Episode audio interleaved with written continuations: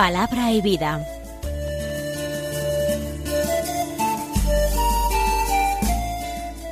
Con el Padre Manuel Horta, desde Sevilla.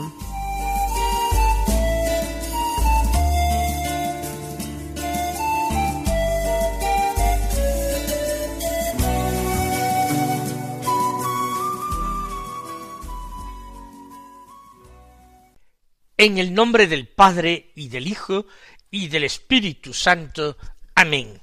Alabados sean Jesús y María. Muy buenos días, queridos amigos, oyentes de Radio María y seguidores del programa Palabra y Vida. Hoy eh, debería ser el martes de la trigésimo segunda semana del tiempo ordinario. Ocurre, sin embargo, que este martes es 9 de noviembre y este día la Iglesia celebra una antigua fiesta, la fiesta de la dedicación de la Basílica de Letrán. ¿Y por qué es importante? Por una parte, la Basílica de Letrán es una basílica cristiana construida en tiempos del emperador Constantino el Grande, en Roma. Roma está asentada sobre unas colinas, las famosas siete colinas romanas. Una de estas colinas es el Laterano, otra es, por ejemplo, el Vaticano o el Quirinal, son distintas colinas. Bien, sobre esta colina, el Laterano, se construye una basílica en honor de San Juan Bautista. San Juan en el Laterano, San Juan de Letrán, decimos nosotros en español. En el siglo XII se hace una fiesta para la ciudad de Roma en primer lugar, que luego se va extendiendo por todos los países, por todo el área donde está establecido el rito romano. En honor de esta sede romana, porque la Basílica de San Juan de Letrán funciona como la primera catedral de Roma y sigue siéndolo la catedral de Roma, la sede del obispo de Roma, del Papa. Se extiende de Roma afuera la iglesia de la consagración o dedicación de esta iglesia para homenajear así y mostrar el respeto, el amor, la primacía de la Iglesia romana, que preside a todas las iglesias en la caridad de Cristo y en la fe. También para honrar al sumo pontífice, el obispo romano, que también preside a todas las iglesias y que se celebra su sede. Por ser una fiesta, ahí en la misa se reza o se canta el Gloria y hay lecturas propias no tenemos la lectura continuada de San Lucas, sino que el Evangelio de la misa de hoy es del Evangelio de San Juan, del capítulo segundo, los versículos trece al veintidós que dicen así. Se acercaba la Pascua de los judíos, y Jesús subió a Jerusalén, y encontró en el templo a los vendedores de bueyes, ovejas y palomas, y a los cambistas sentados, y haciendo un azote de cordeles, los echó a todos del templo, ovejas y bueyes, y a los cambistas les esparció las monedas y les volcó las mesas. Y a los que vendían palomas les dijo Quitad esto de aquí, no convirtáis en un mercado la casa de mi padre sus discípulos se acordaron de lo que está escrito el celo de tu casa me devora. Entonces intervinieron los judíos y le preguntaron ¿Qué signos nos muestras para obrar así? Jesús contestó Destruid este templo y en tres días lo levantaré. Los judíos replicaron cuarenta y seis años ha costado construir este templo, y tú lo vas a levantar en tres días? Pero él hablaba del templo de su cuerpo, y cuando resucitó de entre los muertos, los discípulos se acordaron de que lo había dicho y creyeron a la escritura y a la palabra que había dicho Jesús. El Evangelio de San Juan sabemos que es bastante diferente de los Evangelios sinópticos. Mateo, Marcos y Lucas son llamados sinópticos porque siguen un esquema parecido y narran los mismos acontecimientos. Aproximadamente cada uno de ellos, cada uno de los tres, tiene relatos, narraciones o enseñanzas de Jesús que son propios, pero eh, hay a veces grandes coincidencias que nos invitan a pensar en una influencia de algunos sobre otros. Pues bien, Juan parece que tiene distintas fuentes. Él es apóstol de Jesús. Él ha tenido acceso a conocimientos que quizás no han conocido ni Marcos ni Lucas, que no fueron apóstoles. Por otra parte, Mateo tiene un propósito muy determinado al escribir su Evangelio, que es hacer llegar la buena nueva de Jesús a sus compatriotas judíos. Al escribirse el Evangelio de Juan mucho más tarde que los anteriores, a final de siglo, el autor ha podido conocer a los tres primeros evangelios o alguno de ellos y trata de completarlos, es decir, de eh, narrar acciones, obras de Jesús o transmitir palabras, enseñanzas de Jesús que no habían quedado reflejadas en los tres evangelios anteriores o al menos no suficientemente reflejadas. El episodio de la expulsión de los mercaderes del templo está en los cuatro evangelios. Llama la atención, algo unánime, común a los cuatro. Sin embargo, Mateo, Marcos y Lucas sitúan este episodio al final de la vida de Jesús. Su llegada a Jerusalén, su entrada solemne en Jerusalén un domingo antes de sufrir su pasión. Y tras hacer esa solemne entrada en Jerusalén, él se dirige al templo a purificarlo, dando de esta manera signos muy elocuentes de que era el Mesías esperado, era el Rey Salvador, el Hijo de David, que esperaban los judíos y que estaba anunciado en los profetas. Sin embargo, en el Evangelio de San Juan, este episodio se sitúa al comienzo casi de la vida pública de Jesús se nos narra justamente en el capítulo segundo del Evangelio. Juan quiere poner todo el ministerio público de Jesús a continuación de este signo. Él quiere, eh, con un propósito extraordinariamente cultual, manifestar que el verdadero culto que ahora se puede tributar a Dios es el culto cristiano, ese culto purificado por Jesús, que inmediatamente viene a revelar que el templo donde hay que dar culto a Dios es su propio cuerpo, es él mismo, su sacratísima humanidad es tienda del encuentro, para el nuevo pueblo de Dios, para el pueblo de la Iglesia. En ese nuevo templo hay que dar culto a Dios en espíritu y en verdad. Y todo esto preside el desarrollo del Evangelio de Juan, que como hemos dicho tiene una fuerte dimensión cultural, una fuerte dimensión litúrgica y espiritual.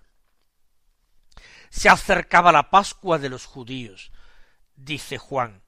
No se trata de la última Pascua en la vida de Jesús. Es una fiesta de la Pascua en la que él ya sube a Jerusalén acompañado de discípulos. Y encuentra en el templo a los vendedores de bueyes, ovejas y palomas y a los cambistas sentados. No era una imagen que pudiera extrañarle. Él sabemos que a los doce años ya había estado en el templo de Jerusalén con sus padres. Y si esta fue la primera vez que lo visitó, ciertamente no sería la última. Por tanto, ese espectáculo de los vendedores de bueyes, ovejas y palomas era habitual, no podía escandalizar a Jesús ni a los discípulos. Más aún, esos bueyes, ovejas y palomas se vendían en el templo para personas que acudían de lejos y tenían que ofrecer sacrificios en el templo en vez de transportar desde lejos animales con el peligro que ello entrañaba, era mejor comprarlos, adquirirlos en el mismo templo y no tener así que hacer este engorroso y peligroso traslado. En cuanto a los cambistas, no se trataba simplemente de cambiar moneda extranjera, esa también, pero sobre todo era cambiarla por el dinero del templo, que era un dinero puro, con el que había que bien comprar las víctimas, bien ofrecer limosnas y donativos en los cepillos del templo. Porque ese dinero que se acuñaba con la imagen del César era odioso para los judíos, les recordaba su sometimiento al imperio romano y por tanto el culto a Dios no debía estar mezclado con estas cosas impuras. Allí ese dinero romano o griego o acuñado en cualquier otra parte con un metal noble se cambiaba por la moneda pura del templo, apta para limosnas y apta para comprar víctimas. Como ven, nada extraordinario y las palomas se venden principalmente para los pobres que no pueden ofrecer ovejas o bueyes.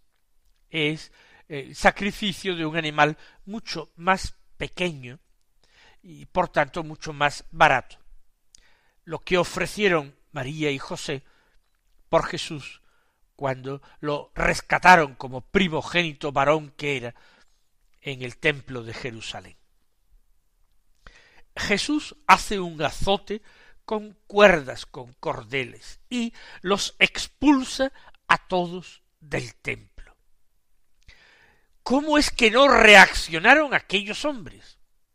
El momento es solemnísimo. Por otra parte, Jesús no va solo, sino bien acompañado de una multitud de discípulos que se han presentado allí.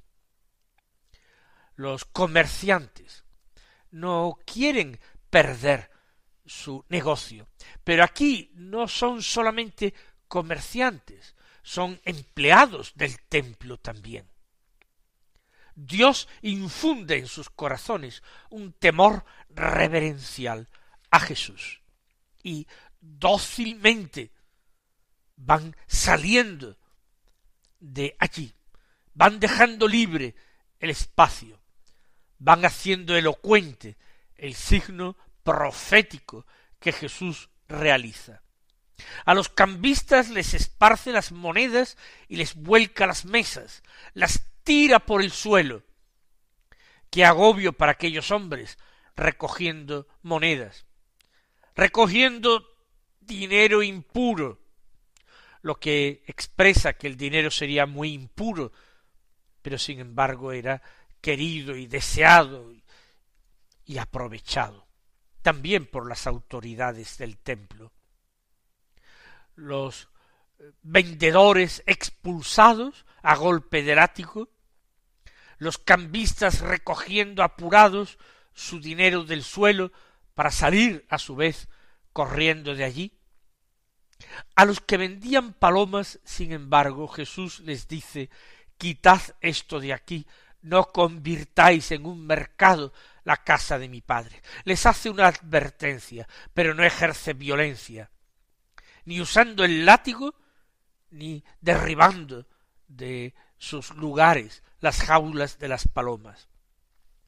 Queremos ver en ello un homenaje de Jesús a su Santísima Madre, porque José y María compraron también seguramente en el templo palomas. Y ahora, según el cuarto Evangelio, los discípulos, ya en aquel momento tan temprano, se acuerdan de lo que estaba escrito, el celo de tu casa me devora. Se escribe en relación con el Mesías que vendría, un hombre inflamado, con ese fuego de Elías, inflamado por la gloria de Dios, imbuido por un celo que interiormente le devora. Ciertamente los discípulos de Jesús ya habían contemplado en Caná de Galilea el primero de los signos de Jesús y, como dice el cuarto evangelio, habían creído en él. Efectivamente, en las bodas de Caná que tienen lugar en el evangelio inmediatamente antes de esta escena, los apóstoles ya habían contemplado un signo milagroso, pero también profético del Señor. Continúa el texto del Evangelio que meditamos. Entonces intervinieron los judíos y le preguntaron ¿Qué signos nos muestras para obrar así? Cuando el cuarto Evangelio habla de los judíos, por supuesto no se está refiriendo a Pedro, a Santiago, a Juan, a Felipe, a Mateo, a Tomás, a Bartolomé, ni a la Santísima Virgen. Se está refiriendo a los eh, judíos hostiles a Jesús, a los que se enfrentaron con él, a esos que llamó sinagoga de Satanás, eh, los falsos judíos, no los israelitas de verdad, como Jesús eh, dijo y elogió en Natanael Bartolomé. Ellos se sienten escandalizados, no han sido capaces de enfrentárseles no han sido suficientemente valientes. Han quedado deslumbrados porque Jesús está actuando como uno de esos antiguos profetas que ellos veneran cuando leen las escrituras el sábado en la sinagoga. Por tanto, están perplejos, sin capacidad de reacción, sin saber qué hacer ante aquello tan tremendo que nadie se ha atrevido a hacer y que Jesús ha hecho. ¿Qué signos nos muestras? Jesús acaba de realizar ya un signo, pero ellos quieren una especie de acreditación de que Jesús es el Mesías y tal como estaba anunciado por los profetas, el Mesías iría al templo de Jerusalén a purificarlo. Pues Muéstranos entonces, porque tú pretendes ser el Mesías, rey de Jerusalén. ¿Qué signos nos das a este que acabas de realizar y que nos permitan a nosotros intuir, o mejor dicho, discernir que tú eres el Mesías prometido? Y Jesús condesciende. Jesús les da una señal. Pero esa señal es también una señal profética, cuyo perfecto cumplimiento no ha tenido lugar, sino que tendrá lugar en el futuro. Y Jesús reta a sus enemigos diciendo destruid este templo y en tres días lo levantaré. Atención, mis queridos hermanos, que meditáis esta palabra del Señor no nos quedemos solamente en que la enseñanza del Evangelio en este episodio es simplemente la importancia que tiene la reverencia en el culto. Claro que la tiene. Claro que es más necesario que nunca en nuestros días predicar la importancia de la reverencia, que se manifiesta en pequeños detalles, en la compostura en el templo, en la manera de vestir en el templo, en el silencio ungido de oración que se guarda en el templo, en la atención a las acciones litúrgicas que son acciones de Dios, a la escucha atenta de la predicación de la palabra, la reverencia que se manifiesta en gestos, en posturas, en tomar el agua bendita al entrar en el templo, a postrarse de rodillas en los momentos más solemnes o simplemente para orar ante el sagrario o el saludo del Señor sacramentado al pasar eh, ante el sagrario, en la capilla sacramental, doblando la rodilla y haciendo una detenida y atenta genuflexión.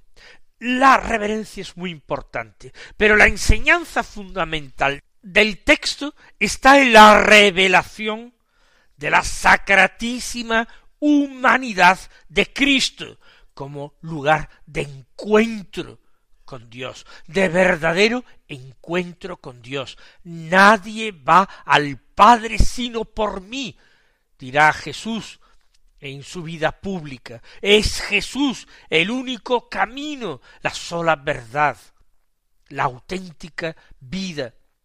Por tanto, Jesús se está proclamando a sí mismo como el tabernáculo santísimo de la presencia de Dios destruid este templo, el verdadero, y yo lo levantaré en tres días. Está aludiendo, por supuesto, a la muerte que le darían un día sus enemigos, pero también a la resurrección obrada por Dios. Ahora los judíos, que por supuesto no pueden comprender nada de esto, eh, se refieren al templo de piedra diciendo que han tardado cuarenta y seis años en construirlo, ¿Cómo lo va a levantar en tres días? Y Juan, que escribe ya después de la Pascua, explica, él hablaba del templo de su cuerpo. Nuestro amor, nuestra reverencia, nuestro camino, la santa humanidad de Jesús. Cuando resucitó de entre los muertos, sigue diciendo el evangelista, los discípulos, él mismo Juan, se acordaron, se acordó de que lo había dicho ya y creyeron en la escritura y en la palabra que había dicho Jesús. Porque la palabra que había dicho Jesús iluminaba perfectamente las antiguas escrituras y permitía descubrir cómo todo lo anterior contenido en la ley y en los profetas era figura de lo que había de venir. Mis queridos hermanos, que el Señor os colme con sus bendiciones y hasta mañana si Dios quiere.